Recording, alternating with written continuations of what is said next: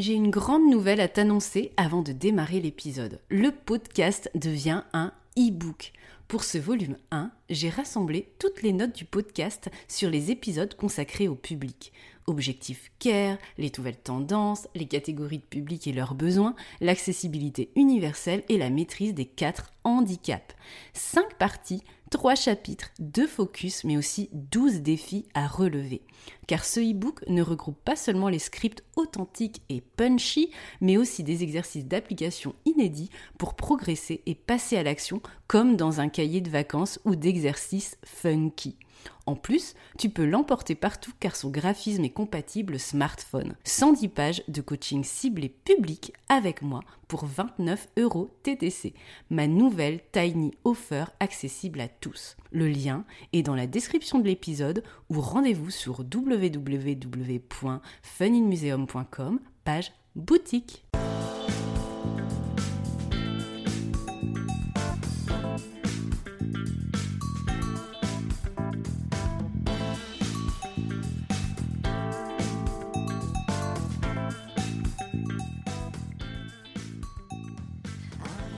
Bonjour à tous et bienvenue sur le podcast J'ai l'œil du tigre. Je suis Claire, la muséographe et scénographe de Fun in Museum. Mon métier, c'est d'aider les musées, les équipements touristiques et tous les professionnels du patrimoine à trouver des solutions pour booster, rendre waouh l'expérience de leurs visiteurs. Chaque semaine, je vous donne les stratégies, les astuces et surtout de la bonne humeur pour réinventer avec moi le monde des musées, les rendre plus fun et vraiment accessibles à tous. Alors mettez-vous à votre aise, installez-vous confortablement et c'est parti pour l'épisode du jour.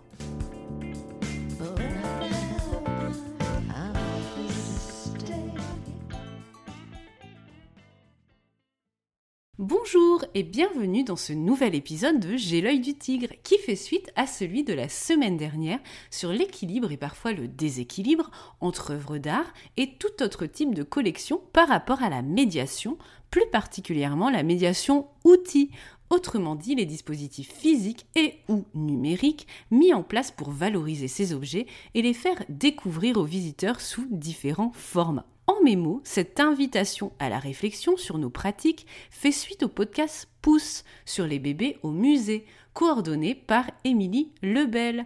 Lors des débats, il avait été question, lors de la réflexion sur la médiation à proposer autour des œuvres, d'un dangereux glissement vers le parc d'attractions. Cette peur du parc d'attractions, je la croise très régulièrement dans les projets de création ou de rénovation d'expositions dont je m'occupe.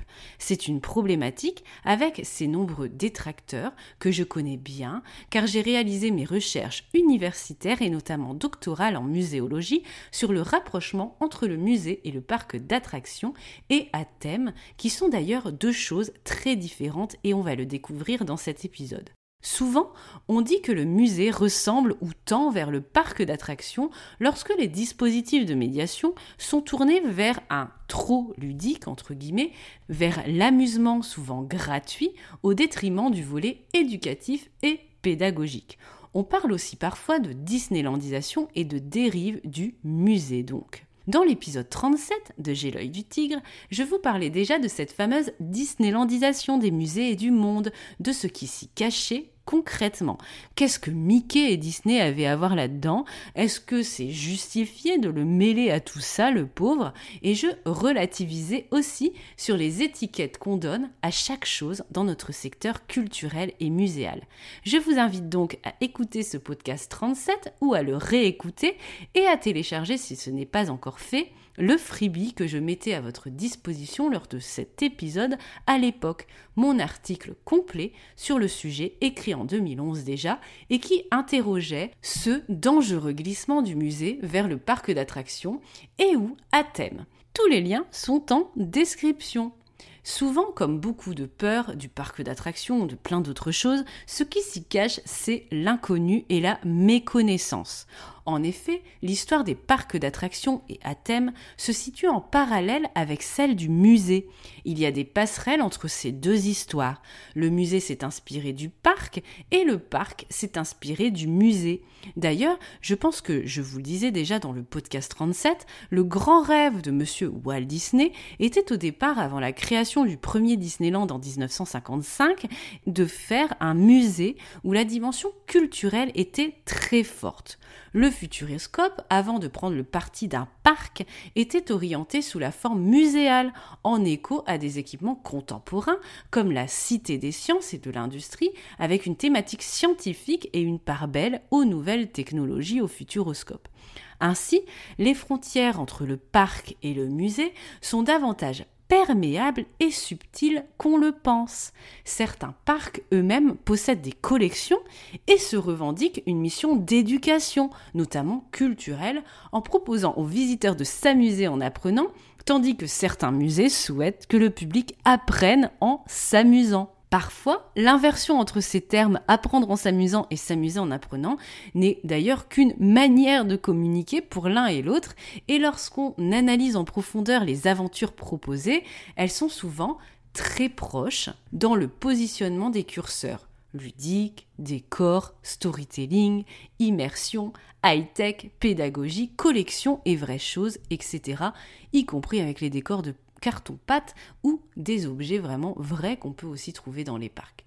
Donc, bien sûr, on peut toujours coller des étiquettes sur certains équipements et des marges de médiation, au-delà même de la communication autour de ces lieux, hein, parce qu'il faut bien distinguer les deux. La communication autour de ces lieux, tous les slogans, les punchlines, les étiquettes qu'on donne, les noms parfois euh, de ces équipements eux-mêmes, et aussi la réalité des choses avec euh, qu'est-ce qu'ils proposent exactement et quelle est l'identité en fait de ces, euh, aventures qu'on propose, des offres de visite. Donc penser qu'il y a un côté obscur de la force avec les parts d'attraction et à thème, bien souvent en fait coller ces étiquettes, ça reflète donc une méconnaissance des concepts et surtout de nombreuses fausses idées. Le concept de parc lui-même possède une très grande variété d'ailleurs qu'on rassemble sous l'étiquette large de parc de loisirs. Il y a une variété sémantique, thématique et typologique. À titre d'exemple, au parc de parcs de loisirs, de parcs d'attractions, de parcs à thème, mais aussi de parcs archéologiques, de parcs préhistoriques, parcs zoologiques, animaliers, scientifiques, de découvertes culturelles, récréatifs, etc. Donc énormément de champs lexicales autour du parc avec la grande étiquette parc de loisirs et ensuite différentes ramifications. D'ailleurs, il existe quatre pôles et catégories si on en proposait une classification thématique. Premier thème et catégorie, la nature.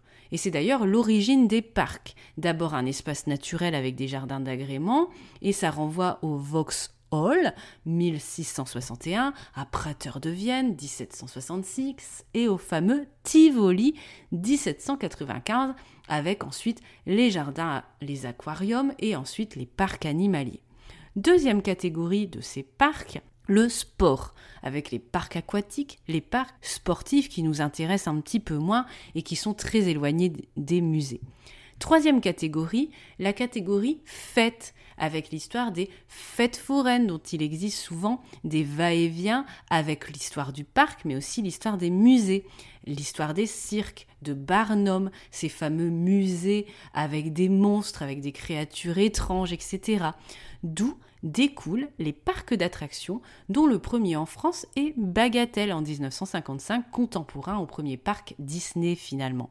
Donc Troisième catégorie, la fête. Quatrième catégorie des parcs, c'est la culture et c'est là que tout se joue, avec notamment les parcs à thème. Donc quand on parle de parcs à thème, on est plutôt dans la catégorie culture, alors que parc d'attractions, on est plutôt dans la catégorie fête. Vous voyez déjà la subtilité entre les deux. Et les parcs à thème, ça renvoie au modèle de Disney justement, où là, la ressemblance avec certaines démarches et structures muséales ou assimilées est beaucoup plus juste. On ne devrait donc pas parler de la peur du parc d'attractions, mais plutôt de la peur du parc à thème. Donc voilà pour la classification thématique des parcs. Il existe aussi une classification par génération de parcs, proposée entre autres par Robert Lancard. Première génération, donc, les parcs forains, avec un rassemblement de forains indépendants dans un lieu commun à un moment donné. La deuxième génération de parcs, ce sont les parcs d'attractions, avec un rassemblement d'attractions sur un territoire de manière permanente cette fois. Par exemple, les Luna Parks, etc. Troisième génération de parcs, les parcs à thème. Rassemblement d'attractions sur un territoire de manière permanente, possédant un thème commun qui unifie le parc. C'est le cas du parc Disney en 55, mais aussi du parc Astérix, etc., etc., avec un modèle qui va se développer particulièrement dans les années 80, qui est vraiment la génération du déploiement des parcs à thème. Quatrième génération, les parcs de spectacle de type Universal Studios à Hollywood, parc ayant pour activité principale l'organisation de spectacles, et pensez aussi au Puy du Fou par exemple. Cinquième génération de parcs, le parc de simulation interactive, un parc qui propose des attractions multimédia ou en lien avec les nouvelles technologies, pensez au Futuroscope notamment. Donc on peut voir dans la classification thématique en mémo 1. Catégorie nature, 2. Sport, 3. Fête et 4. Culture, avec notamment le lien avec les musées et notamment autour des parcs à thème. Pour les générations, première génération parc forain, deuxième parc d'attractions, troisième parc à thème, quatrième parc de spectacle et cinquième génération parc de simulation interactive.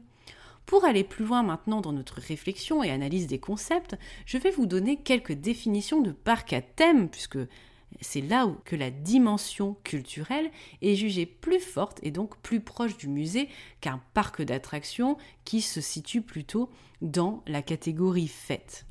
La CIPAL, Compagnie internationale des parcs d'attractions et de loisirs, propose la définition suivante sous les termes d'Eric Boult, qui était PDG à l'époque. Un parc de loisirs conçu sur le modèle de Disney est un lieu où l'on peut à tout âge et en famille se distraire, s'évader, oublier le quotidien, s'émerveiller, enrichir ses connaissances générales, s'arrêter sur le passé ou imaginer le futur. Si les sensations offertes sont propres à de nombreux autres spectacles et divertissements, la nouveauté vient de les avoir toutes réunies en un seul lieu et de les proposer en libre accès pour un montant forfaitaire relativement bon marché par rapport au temps passé et au nombre d'attractions et d'aventures, partager des moments forts et de détente et d'émotion. L'utilisation d'un thème permet donc une bonne identification du produit, mais aussi d'apporter une cohérence à ce qui pourrait n'être qu'une simple juxtaposition d'attraction. Donc vraiment un lien avec ce thème. Une définition finalement plus provisoire qui était proposée par Essartel et Rochette dans un ouvrage très très intéressant qui s'appelle Des mondes inventés, les parcs à thème, on nous disait la chose suivante, les parcs à thème sont des espaces urbains à vocation commerciale où les ressources de l'architecture, de l'art et de la technologie, notamment des technologies dites de communication, sont mises au service d'un projet culturel au sens large, cohérent, unissant des attractions susceptibles de satisfaire un large public en lui procurant plaisir, émotion, tout en enrichissant ses connaissances générales.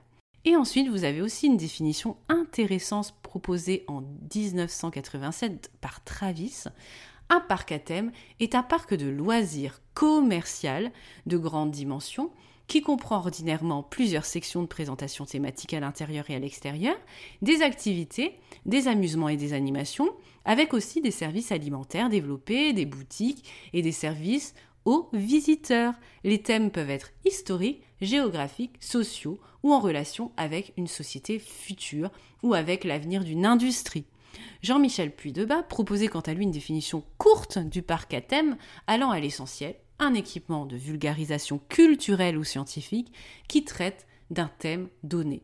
Et là, on n'a pas forcément le regard avec le côté commercial. Mais il faut pas oublier que ce côté marketing commercial, eh bien, c'est un débat aussi autour du musée avec toute cette dimension non lucrative de l'autosuffisance, etc. Donc vous voyez, finalement, il y a différents termes qu'on retrouve émerveillement, culture, le fait de proposer un produit, une cohérence autour d'un thème. Donc on sent vraiment que dans les définitions, déjà, on est très proche des structures muséales telles qu'on peut les décrire et avec les enjeux contemporains aujourd'hui en 2022, mais également il y a plus de dix ans. Je voulais aussi vous partager deux statistiques intéressantes. 46% du public visite les parcs à thème dans une optique culturelle contre 54% pour se divertir. Ce serait intéressant de comparer ce chiffre avec les motivations de visite d'un musée.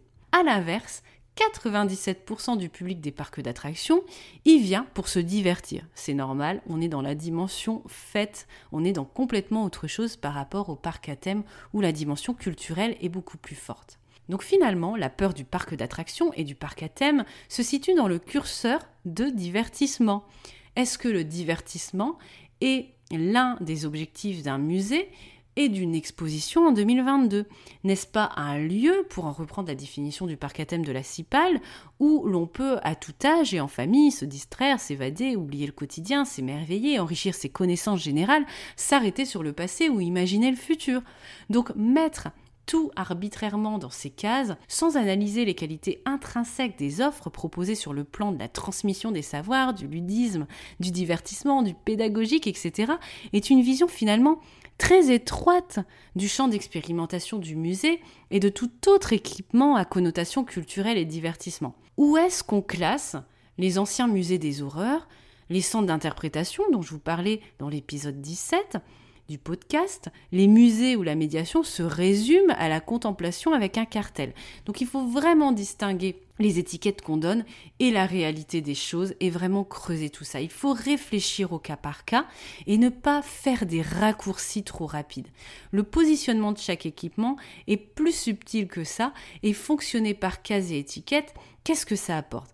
Est-ce que ça ne prive pas les professionnels comme nous de terrain, d'innovation et d'expérimentation, où on est libre de placer, en fonction des projets, de son contexte et de nos objectifs, les curseurs où bon nous semble, sans qu'il soit question de côté obscur de la force et de rapprochement raccourci, comme entre le musée et le parc d'attractions, puisqu'on voit que c'est beaucoup plus subtil que ça, et surtout, on peut rapprocher plutôt le musée du parc à thème. Voilà ce que je souhaitais vous dire dans cet épisode afin d'alimenter votre ouverture sur les équipements qui gravitent aux côtés de l'entité musée qui elle-même est extrêmement riche et fragmentée car il existe toutes sortes de musées, toutes sortes de parcs, de positionnements et de combinaisons possibles. Et on voit bien que tout ça est extrêmement perméable.